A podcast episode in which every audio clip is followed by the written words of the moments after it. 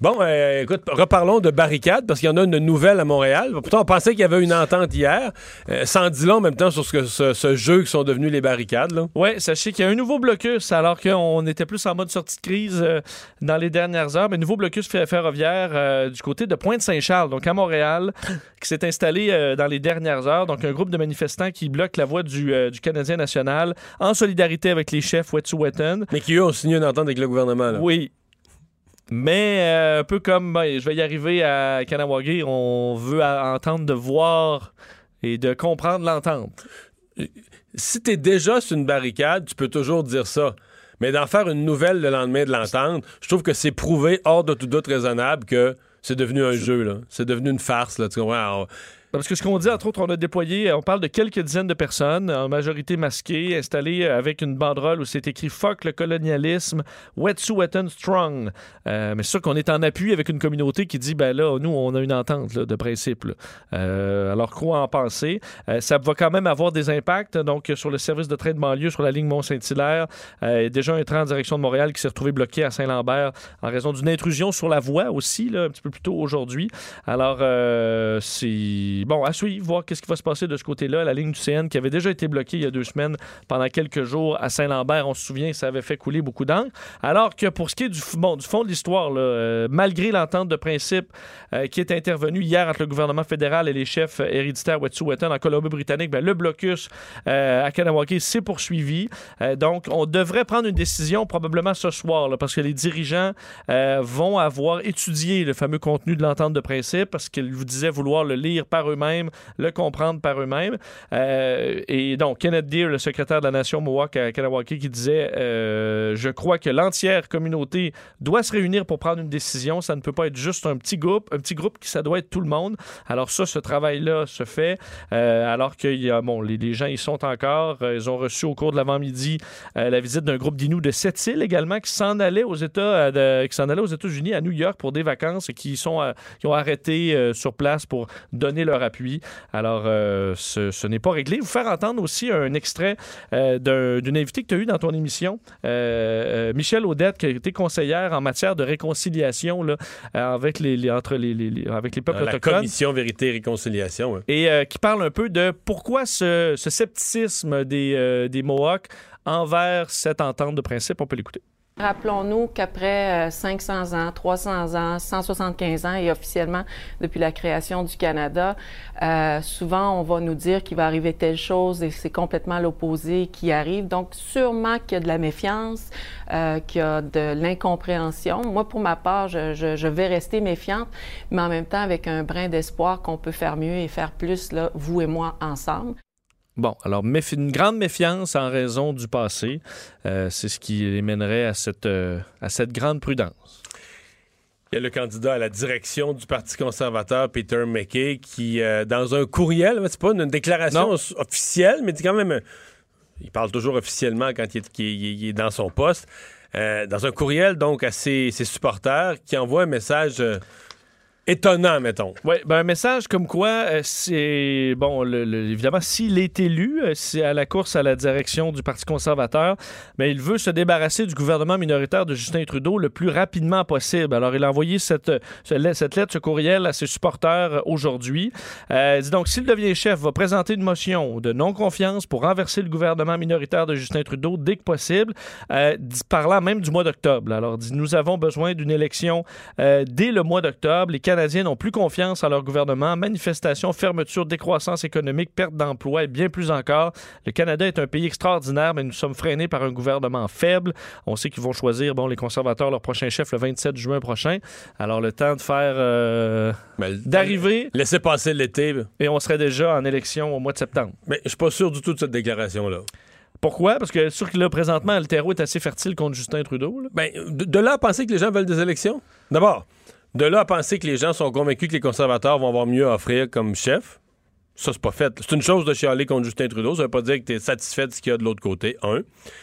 Deux, euh, tu, vas faire une motion de non-confiance, mais faut que tu la fasses sur quelque chose. Faut que tu la fasses sur un enjeu. Tu peux toujours la faire sur l'ensemble de l'œuvre. Le gouvernement est pourri, mais généralement, tu la fais sur un enjeu. Le fait de l'avoir annoncé euh, sept mois d'avance, là.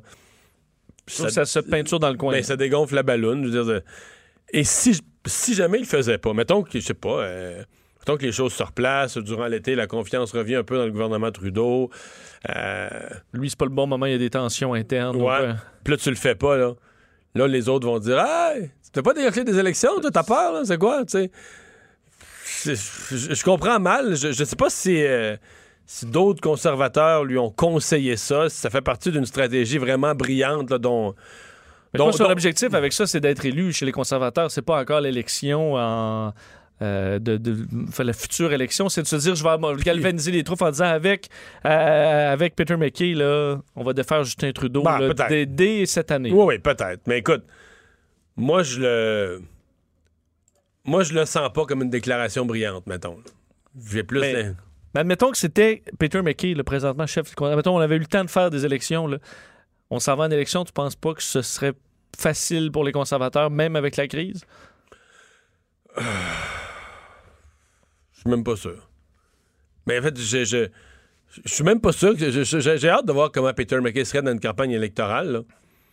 Mais je veux dire, s'il est pas meilleur qu'Andrew Scheer, tu sais jamais le résultat à la fin. là. T'es jamais sûr. euh.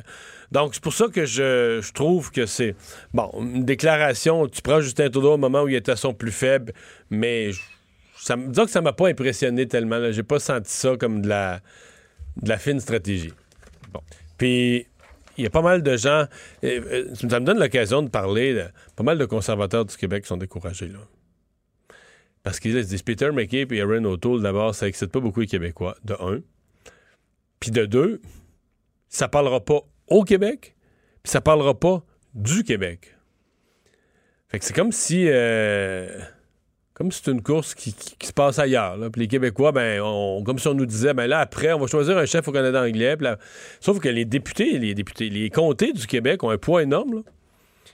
Tu sais, ils ont quand même un poids énorme. Si le Québec se liguait derrière un ou derrière l'autre, le Québec aura un poids énorme choisir le prochain chef conservateur. Mais je sais pas, est-ce que est-ce qu'ils vont jouer leur carte? Est-ce qu'il y a un mouvement des, des- Là, à date, il y a un ou deux députés là, qui se sont mouillés avec Peter McKay. Vite, vite, vite, vite, vite. Je pense en faisant le calcul, là, ça va être lui le gagnant. Puis si tu te colles vite sur le gagnant, ben, tu vas peut-être avoir un, peut-être avoir un candy après, là, en Ouais. retour. Mais euh, disons que c'est pas la c'est pas la joie là, chez les. Puis là, je t'ai même pas parlé de la langue. là. Parce que dans le fond, ils sont en train de se dire ben, le prochain chef parlera pas mieux français qu'Andrew Scheer. Dans tous les scénarios, il parlera pas mieux français qu'Andrew Scheer. Enfin, euh, il y aura du compost à Montréal, même dans les, immeubles. Oui, parce que présentement, euh, à, Montréal, on peut faire du compost dans les édifices de moins de 8 logements.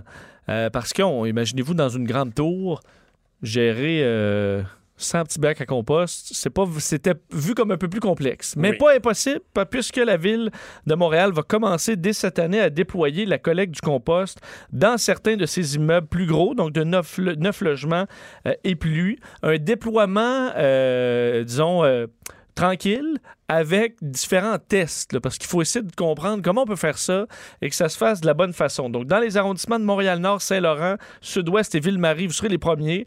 Jusqu'à 4000 logements dans chacun de ces secteurs, seront visés par cette première étape du projet. Euh, Jean-François Parenteau, donc le, le responsable de l'environnement et des services aux citoyens au comité exécutif, disait aujourd'hui, on va poursuivre avec l'objectif que d'ici cinq ans, on aura complété le déploiement sur l'ensemble du territoire pour les neuf logements euh, et plus. Euh, parce que, bon, c'est ça, on va tester différentes techniques euh, dont on nous a pas vraiment expliqué la nature. parce que tout ce qu'il a dit, on ne peut pas non plus déployer 40 bacs dans l'ensemble de 40 étages d'un immeuble. On va devoir s'ajuster avec les propriétaires euh, des immeubles. Entre autres, il y a eu certaines suggestions, dont le maire de Saint-Laurent, Alain Dessouza, qui propose, lui, euh, l'aménagement de salles réfrigérées euh, au rez-de-chaussée des grands bâtiments pour pouvoir aller porter ton compost là, dans le but évidemment d'éviter la vermine, les vers. Parce que vous imaginez des, des immenses bacs là, d'une tour à bureau, Euh, pas une tour à bureau, mais une tour, Tour à une condo. tour à condo. Ou appartement. Ça en fait là, du, du- du- du- du compost. Alors, est-ce qu'on devrait réfrigérer, garder ça réfrigéré? Dans le but que ce- garder ça relativement propre? Mais Et- je t'avoue, là, tu sais, la, la technologie, là, je sais pas si ça va évoluer, mais tu sais, les. Tu vois, c'est des filles de Québec. Terra, que ça s'appelle, ou. Tu sais, qui vont. euh, tu sais pas de quoi je parle? Ils font, ils font, euh, ils font euh, euh, avec du, de la matière à compost, là, un assèchement complet, puis ça fait des petites boulettes, comme de l'engrais en boulettes séchées. Ça peut ressembler à la limite à du manger à chien, là. OK. Tu sais, en, en boulettes séchées. c'est une machine qui fait ça, là, une espèce de sèche. Mais, à mon avis, il va falloir réfléchir à ce genre de solution-là. Je comprends qu'on veut plus mettre le compost dans les vidanges. Je comprends que les vidanges, c'est un des problèmes des grandes villes. Puis... On dit que c'est 55% des résidus en à Montréal, c'est de la matière organique. Donc, on veut passer de à peu près 26 là, actuellement à 60% d'ici 5 ans à Montréal qui est euh, en compost. Parce qu'il y, a un risque de faire du dégueulasse, du malpropre, puis de ben, c'est sûr que les, déjà, euh, pour ceux qui restent ouais, dans des endroits euh, où il fait très chaud, où les, les logements sont très rapprochés à Montréal, le jeudi, moi, dans mon secteur, le jeudi, tu sors pas dehors. Quand, c'est la canicule, parce que ça, ça l'air est plus respirable dans certains coins. Là. Je pas, dépend où vous habitez. Dans le mien, je peux plus sortir sur mon balcon le jeudi. Là. Après ça, ça passe, puis c'est correct. Mais, euh, et, tu veux dire, le camion, ceux qui travaillent là à ramasser le compost le savent. Là, des fois, le camion se remplit de, de, jus. Là. Puis là, il y a des virages, puis le jus sort dans la ah. rue. c'est pas, euh, c'est pas une expérience qui est super euh, jojo et parfaite. C'est pas de la belle petite salade légèrement fanée. Là. alors, dans des grands édifices, ça commence à être compliqué. C'est pour ça que. Ben oui, là. Mais à mon avis, on devrait investir davantage dans. Si des technologies existent ou des façons de faire ça qui sont plus propres, plus. Euh, aussi écologiques, mais disons un, peu plus euh, humainement euh, vivables. Ouais. Mais est-ce que ça, les réfrigérer entre-temps, est-ce que... Mais ça, coûte cher. Faut que tu montes une salle réfrigérée, c'est pas gratuit. Et... Puis ça demande de l'énergie aussi. Enfin. Du moins, ils vont faire des tests et nous arriverons avec. Euh, du moins, ils se donnent jusqu'à 2025 pour y arriver. On va faire une pause euh, dans un instant. On va parler à un étudiant à Paris qui arrive du nord de l'Italie et qui arrive d'une quarantaine.